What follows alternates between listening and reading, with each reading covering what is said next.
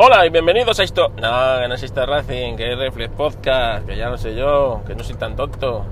Bueno, sí soy tan tonto, o sea, creedme que lo soy. Pero no, no, no, sé perfectamente que estoy grabando para el Reflex Podcast. A ver qué tal se escucha. Pues nada, aquí voy. Mira, voy a hacer como hace Decar. Las 5.35 de la mañana y a toda pastilla por Castilla voy. Así que nada, Hace una temperatura ahora mismo exterior de 12,5 grados. Vamos, como os digo, a toda pastilla por una autovía de Castilla. Camino no suroeste, rumbo suroeste. La velocidad media, la velocidad punta ahora mismo son 172 kilómetros por hora. Así que si escucháis rumorosidad, bueno, saber que es culpa mía, como siempre. Bueno, pues eh, he recibido feedback, he recibido feedback de otros podcasters cuando hice el llamamiento, el llamamiento sobre, sobre qué pensabais, qué, cómo hacéis vosotros lo de la, lo de la, el crecimiento, ¿no? Así que todavía nadie me ha contestado en un podcast, otro podcaster contestando a otro podcaster en un podcast. Podía, podía ser interesante, así que ahí lo dejo, ahí lo dejo, me podéis contestar en un podcast si yo lo escucho. Pero bueno, me habéis contestado por Telegram en mensaje de audio, me habéis contestado en Telegram por mensaje, me habéis contestado en Twitter, así que estoy contento. Os he escuchado a todos y bueno, pues ahí, ahí ando todavía divagando. Veo que no soy el único que ha pensado en esto.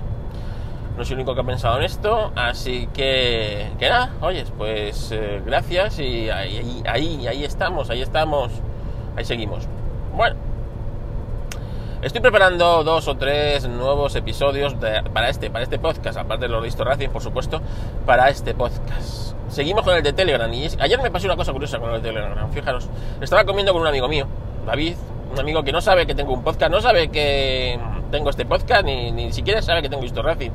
Y, porque no me gusta que la gente 1.0 de mi vida 1.0 pues sepan estas cosas, no sé. si a vosotros os pasa, pero a mí me pasa. Entonces, eh, estábamos comiendo y bueno, con, más personas y él estaba a mi lado y bueno, pues recibí un mensaje de Telegram o una notificación, abrí Telegram y se quedó flipado, ¿no? De, al ver mi, mi Nicegram, ¿no? Y dice, coño, pero, pero, pero ¿qué tienes tú ahí en Telegram? Si yo uso Telegram y, no tengo ni la mitad de las cosas que tú. Y le estuve así un poquillo dándole un poco las vueltas y se quedó un poco flipado. Luego quería que se hiciera un canal suyo privado, con él solo de, de escucha para mandarse el link y estas cosas. Y la verdad es que me dijo, me tienes, me tienes que dar más, em, más lecciones de esto de Telegram porque me, lo veo súper interesante. Yo no sabía que se podía utilizar esto así. Así que nada, sepáis que seguimos trabajando en ello y que bueno, pues David es una persona eh, que es tecnológica, o sea, no creáis que es un, un nómada digital de esto, de que ha descubierto la tecnología hace... No, no, es un es bastante más joven que yo, como unos 10 años, y realmente él es un tío tecnológico, o sea que, me extraña que, Telegram le sea tan, digamos, eh, ajeno, ¿no? O tan extraño. Pero bueno, estos podcasts sirven para eso, para enseñar cosas que no saben a, a, mucha gente, ¿no? Igual que yo aprendo de muchos podcasts, pues espero que si algún podcast mío os ha enseñado algo, pues bienvenido sea sigo dándole vueltas al micrófono que tengo que comprar pues, para hacer esto en movilidad. Lo que pasa es que, claro, estoy viendo algunos micrófonos que cuestan más que grabadoras completas. O sea, es increíble que un micrófono de la marca Zoom para el iPhone cueste como un 50% más que una grabadora H1, por ejemplo. Una, una grabadora H1 es una cosa ya, bueno, una grabadora de iniciación, digamos, pero coño, es una grabadora con en condiciones. Así que no sé, sigo haciendo pruebas de qué mejor audio, o sea, qué mejor manera de grabar. Ahí, ahí ando, ahí ando. También estoy barajando otra posibilidad que ya os contaré, que si funciona bien, pues a lo mejor sea lo más mm, lógico, ¿no? Mm, para grabar. Así que nada. Bueno, ¿de qué va sobre este episodio? Va sobre coches eléctricos. Sí, sí, sí, coches eléctricos. ¿Qué, creías? ¿Qué creías? ¿Que no os iba a tocar que yo hablara de cochecitos en este podcast? Pues ya que me habéis hecho cambiar, hablar cosas de tecnología, voy a hablar de una de las cosas de tecnología que más de moda están últimamente, que es el cochecito eléctrico. Sí, cochecito eléctrico. ¿Por qué? Porque yo no estoy en contra, como mucha gente cree, de los coches eléctricos. Al contrario, me gustan mucho los coches eléctricos y creo que son parte del futuro. No el futuro en sí, porque creo que el futuro en sí está más en el coche de hidrógeno, como ya he explicado en algún otro podcast, por ejemplo el de Kernel de Alex Barredo, ¿no? donde el coche de hidrógeno sí nos va a dar la posibilidad de utilizar un coche más como estamos acostumbrados y a la movilidad a la que no debemos renunciar hoy día, y es pues ir de como voy yo, ¿no? De A a B en el menor tiempo posible, parando pues las menores veces posibles y no teniendo que hacer paradas técnicas de bastante tiempo forzadas, no porque, yo qué sé, tu vejiga tenga que vaciarse y te apetezca tomarte un, un café con algo, sino porque el coche necesita eh, recargarse sí o sí. Entonces eso el coche hidrógeno nos lo va a dar y nos va a hacer que una parada técnica de estas no dure más de 5 minutos, mientras que el coche eléctrico, pues eh, aparte de la fabricación de baterías que son costosísimas, que tiene un impacto ecológico bastante fuerte, tanto la fabricación como el después de su uso útil, el reciclaje de esa batería, eh, en cambio con un coche de hidrógeno esto no pasa, no pasa. Tiene otras cosas, pero bueno, os remito al kernel de, que grabé con Alex Barredo, eh, para que si no sabéis lo que es un coche de hidrógeno, pues, pues bueno, os enteréis un poco más. Porque un coche de hidrógeno es un coche eléctrico, lo que pasa es que en vez de alimentado por batería, va alimentado por una pila de hidrógeno. Nada más, el coche es exactamente igual que un coche eléctrico, es más, es un coche eléctrico. Entonces yo me paso el día, si quisiera me podría pasar el día pegándome con los usuarios de, Tesla principalmente, ¿no? Entonces, que para mí son la mayoría, siempre hay excepciones, por supuesto. Eh, yo tengo un amigo, Pablo, que tiene un, un Tesla, así que gran apeliano, desde aquí, Pablo, si me escuchas un saludo. Pero él no es el ejemplo, él no es el ejemplo porque yo a él sí le sigo en redes y bueno, yo veo que él hace consultas, hace aportaciones interesantes que no hacen la mayoría de los usuarios de coche eléctrico. Así que en este episodio voy a desmontar mitos, mitos del coche eléctrico, porque hay un poco de, aquí de no sé, una nube extraña entre parece que el coche eléctrico es solo el Tesla o que solamente los del Tesla son capaces de disfrutar de lo que es un coche eléctrico y los demás son como unos pardillos que no, que no. Así que venga, vamos a, discutir y por qué esto del coche eléctrico va tan lento y no avanza. Primer interesado en el que el coche eléctrico no avance. ¿Quiénes son los máximos interesados que esto del coche eléctrico no sea, o sea, no avance más? Evidentemente, los dueños y fabricantes de coches eléctricos. Es así. Que no os cuente ninguna milonga. Eh, si tú tienes un coche eléctrico ahora mismo, lo único que quieres es que nadie más tenga un coche eléctrico. O poca gente, muy poca gente más. Que esto no se convierta en algo de uso masivo. Primero, porque así tú puedes seguir en tu pedestal eh, de superioridad moral que, otros no. Y eso para algunos seres humanos lamentablemente es así de importante, ¿no? El seguir en su pedestal de superioridad moral que es superior a ti. Que esto suele suceder muchas veces con usuarios de software libre, con otras cosas de la vida, ¿no? Votantes de izquierdas, eh, ecologistas mm, convertidos, no convencidos, eh, y cosas de estas, ¿no? Que tienen cierta superioridad moral. Bueno, pues el, dueño de un Tesla, por ejemplo, y de otros coches eléctricos, eh, suele tener no, no son todos, evidentemente, pero si os observáis, en una gran mayoría como una superioridad moral al, superior al resto, porque ellos son ecológicos y tú eres un, un usuario de coches que van con zumo de dinosaurio, ¿no? Entonces, eh, bueno, ahí lo tenéis. Estos son los primeros interesados en que el coche eléctrico no sea algo tan popular. Primero, para mantener su estatus, logrado a base de cash, de pagar ahí, de pagar, de echar billetes. Segundo, eh, que es falso, porque ellos en el fondo contaminan a la hora de que cogen su coche de, de la fábrica, ¿vale?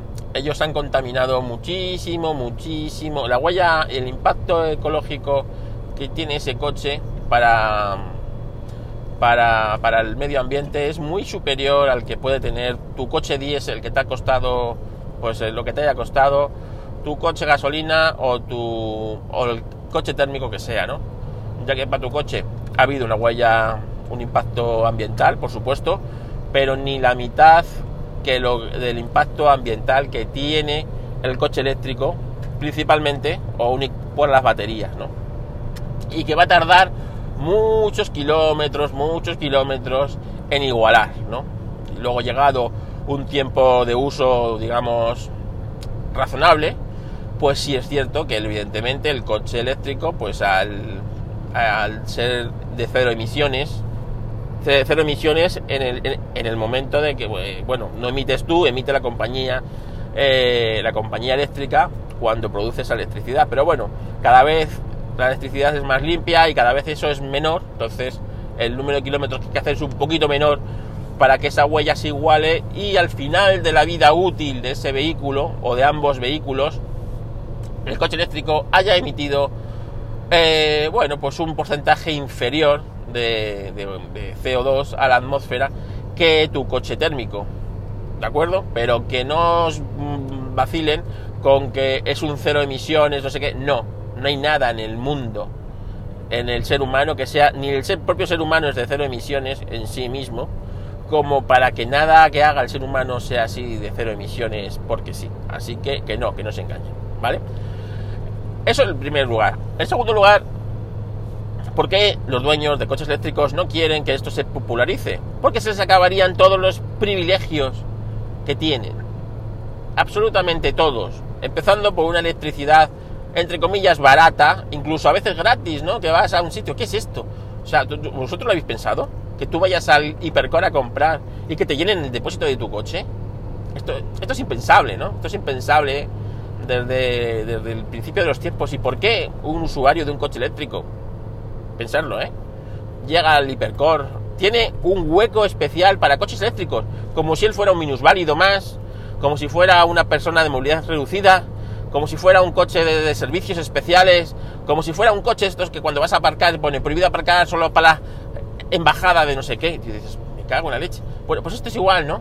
ellos van a comprar el Hipercore, por ejemplo, pongo el Hipercore porque es el primero que me ha ido a la cabeza, y tienen un sitio especial privilegiado para aparcar. Después tienen electricidad gratis, que enchufan el coche y cuando vuelven tienen el depósito. ¿O pensáis que eso fuera así? Que tú llegas al Ikea y cuando bajas con tus cajas y con tus cosas tienes el depósito lleno de gasolina, un sitio guay donde has aparcado y estas cosas. Es que es impensable. Pues esto es igual si esto empieza a ser, en vez de una minoría simpática, empieza a ser una mayoría aplastante, esto se acaba, esto se acaba. Entonces, ningún usuario de coches eléctricos quiere que se le acabe este chollo. ¿Quién lo va a querer? Tú lo querrías, que se te acabe este chollo, ¿sabes? De llegar a cualquier sitio de la ciudad y poder entrar donde otros coches no pueden entrar. De aparcar gratis en Madrid, sin tener que poner el tiquecito o abrir la aplicación para loguearte y decir que estás en tal calle durante durante no sé qué eso no puede ser eso no puede ser así que eh, realmente eh, como os digo eh, ningún usuario que quiere que se le acaben esos privilegios ¿no? esos privilegios por lo tanto tampoco le interesa mucho que esto sea esto sea popular esto sea popular y que todos podamos disfrutar de esa superioridad moral de ese electricidad barata y de esa, mm, digamos, facilidad que te está dando las administraciones para no pagar numerito, para todas estas cosas que tiene el coche eléctrico. Así que el primer interesado en que esto no funcione y que sea más popular es el usuario de coches eléctricos. El segundo interesado, ¿quién es? Que esto no sea popular. Evidentemente, el que fabrica coches eléctricos, por ejemplo Tesla. Tesla no quiere que esto sea popular por eso sus coches valen lo que valen, aparte de que porque Elon Musk es un, es un jeta, es un jeta, y bueno, va soltando ahí sus pildoritas y, tal, ¿no? Pero estos son los segundos, ¿por qué? Porque los estados, que, que son una, una, nefasta necesidad para, para Occidente, ¿no? Yo soy una persona totalmente anárquica en esto, no creo en el estado tal como actual, ¿no? hoy día, en el siglo XXI, podríamos vivir sin gobiernos y sin estados, con unas normas básicas que, Bueno, no es este el podcast esto. Entonces, eh, estos estados, que son unos golfos, ¿vale? Que viven de sangrar a sus ciudadanos, sin hacer nada ni darles nada, nada más que migajas, al cambio, eh, lo que hacen es, eh, para lavar su conciencia y su mala gestión, principalmente, tienen unas tasas de emisión de CO2 que a los fabricantes les, mm, les, les, bueno, les imponen por, bueno, por las emisiones que van a tener sus coches, ¿sabes? Han descubierto, han descubierto el mundo esta gente, los políticos. ¿Qué, es lo que pasa? Claro, que Tesla no tiene emisiones, sus coches no emiten, teóricamente, ¿no? No emiten, ¿no? Van por la calle echando, echando perfume, ¿no? Entonces no emiten y, y entonces eh, no, estos no tienen esta necesidad. Entonces, eh, las compañías, las compañías, pues, o sea, los gobiernos dan un mínimo, ¿no? O sea, si tus coches emiten hasta tantas toneladas de CO2 al año, no pagas nada. A partir de aquí pagas esto. Y si emiten todo esto, pagas todo esto mucho más, ¿no? Entonces, claro, ahí Tesla es un fabricante de coches, por lo tanto, sus coches podrían emitir, imaginémonos, 100 millones de toneladas de CO2, que no emiten, porque para los gobiernos los Tesla son coches que no emiten, ¿no? No emiten. Entonces, eh, eh, empresas como Fiat, por ejemplo, que no tiene nada, nada en esto del coche eléctrico ni de estas cosas, ¿no? Qué tontería. Pues, eh, ¿qué es lo que hace? Pues le compra bonos de emisión a Tesla. Entonces Tesla, que es muy zorra, ¿sabes? Y, y, y demuestra que le importa una mierda lo que se contamine, ¿vale? ¿Qué es lo que hace? Le vende, le vende sus emisiones a otras empresas, digamos, que son sucias y contaminantes, como Fiat o como otras, ¿no? Para que éstas paguen menos, ¿vale? Cuando si tú eres una persona que quieres cambiar el mundo como Elon Musk, dispuesto a abanderar esta cruzada contra los zumos de dinosaurio y contra la crisis climática que vamos a vivir, lo que haría sería, no señores, no vendo mis, mis, mis, mi defecto, ¿no? Mi sobrante de emisiones, sino que os se pongan ustedes las pilas, ¿no? Pues no. Eh, Tesla y otras empresas que fabrican vehículos eléctricos lo que hacen es vender, vender estos bonos, estos excesos de, otras compañías para, para, bueno, así tener una fuente más de ingresos, ¿no? Que esto, pues, y repercute en su cuenta de resultados, porque lo único que les importa a estas compañías, como a todas, es su cuenta de resultados. Lo que pasa es que, claro, tienen un discurso, digamos, muy Apple, ¿no? Muy de esto, bueno, la libertad, mis usuarios, mm, la creación, pero claro, si luego viene China y te dice que esto no les vale una mierda, que sus usuarios les espía o que tú aquí no vendes un teléfono, pues estos son mis principios. Pero si no le gustan yo, tengo otros. Pues esto es exactamente igual. Estos son mis principios ecológicos. Pero si, no te gustan, pues mira, tengo estos aquí, tengo aquí unos bonitos de emisión de CO2 que si quieres te los vendo y así pues no te van a penalizar tanto. Pues eso. Este es el segundo interesado en que los coches eléctricos no no pues no, no crezcan, ¿no? ¿Por qué? Porque si imagínate que ahora todas las, las empresas empiezan a tener un gran catálogo de coches eléctricos y de y de bueno de, estas tecnologías, sus tecnologías ya no valen tanto. Y ya sus coches no valen tanto y tienen que bajar el precio.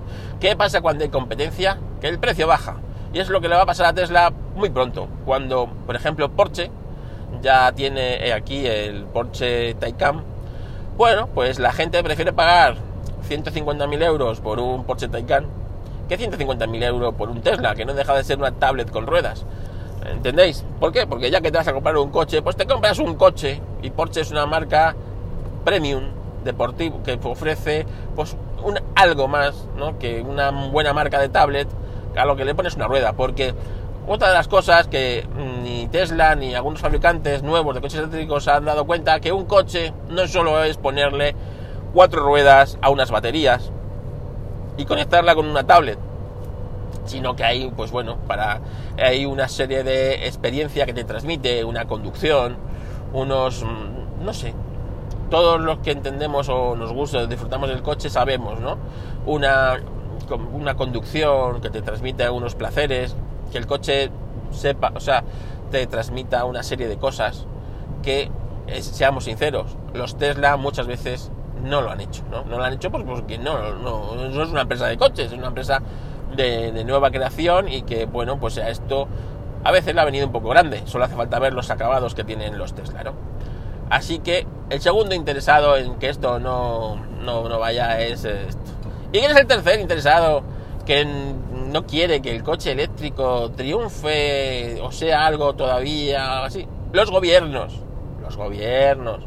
No nos engañemos. Los gobiernos son unos parásitos que están ahí para chupar. Chupar, chupar, chupar.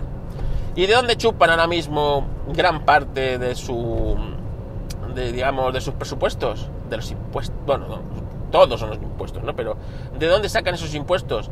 De los carburantes, los carburantes. Tú cuando vas a repostar gasolina y te cuesta 1,30 el litro, tú dices, madre mía. Bueno, pues si supieras que el 60% de eso que estás pagando de 1,30, ¿vale? Pues eh, unos 70 céntimos o tranquilamente, casi 80 céntimos de lo que estás pagando son impuestos indirectos. ¿Cómo te quedas?